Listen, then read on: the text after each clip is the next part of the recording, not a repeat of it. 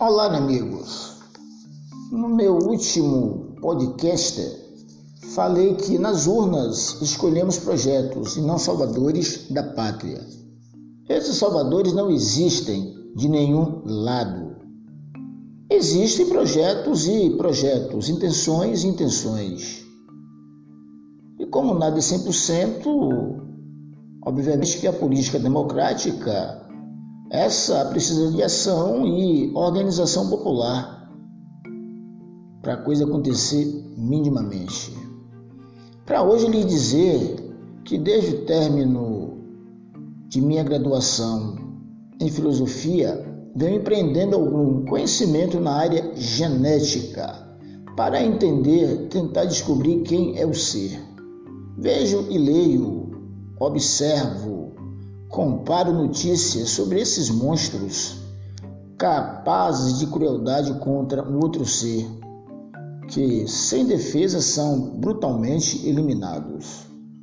Por mais que gostássemos de pensar na maldade como coisa de filme, é a ciência que garante que ela habita em nós e pode vir à tona se reunirem os fatores que estimulam a expressão desse nosso lado mais sombrio, nos levando ao aforismo: seremos todos pessoas más?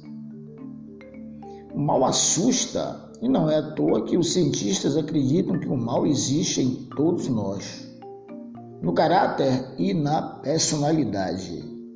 Depois pode vir à tona ou não, diante de situações ou ambientes que estimulem a expressão desse lado mais sombrio. Aspas. O mal é um traço da natureza humana, observado até em pessoas consideradas boas e decentes. Houve uma experiência clássica que deu o que falar no mundo todo. Em 1961, o psicólogo Stanley Milgram, da Universidade de Yale, nos Estados Unidos, pôs um grupo de voluntários a fazer perguntas a um homem ligado a cabos elétricos, a quem deveria dar um choque por cada resposta errada. Conclusão: não só 65% aplicaram cargas de 450 volts no sujeito, como alguns continuaram a Dallas quando ele já não respondia, o que pressupunha que tinha desmaiado ou morrido. Nenhum dos voluntários foi à sala ver se estava bem, se ele estava bem. Nenhum quis conhecer sequer o objetivo da experiência. Segundo Ricardo de Oliveira Souza, um dos neurologistas brasileiros que mais estudam a morfologia do cérebro psicopata, os resultados poucos animadores devem-se ao fato de só 5% da população em geral ter uma moral irrepreensível. Contra a maioria das pessoas normais que vão oscilando entre atos egoístas, antissociais e altruístas Fecham-se as aspas.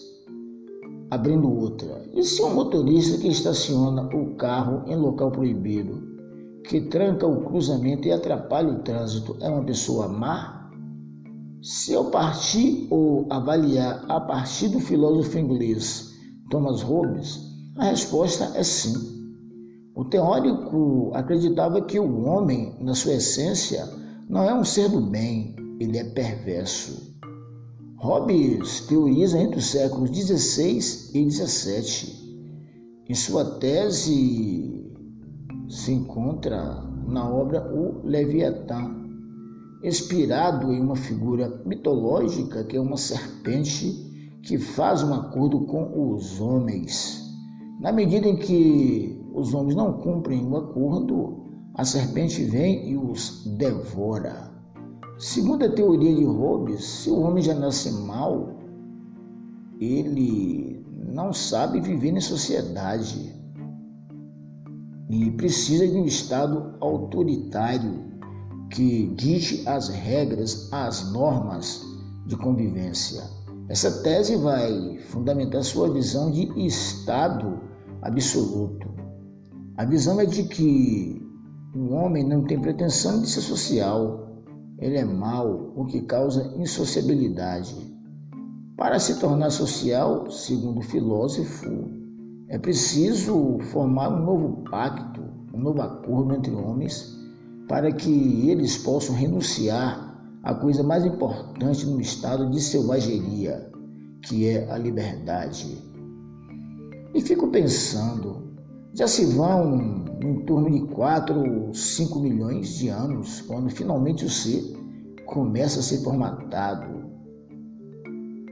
E ao vagar de um lado para o outro, sobrevivendo em meio a animais hediondos e devoradores de tudo que encontrava pela frente, esse homem, sem comida e com fome, devorava o outro, por tabela a si próprio. É uma herança genética, com a perversidade ao lado, sombrio. É isso, amigos da intuição ao conceito e até o próximo episódio.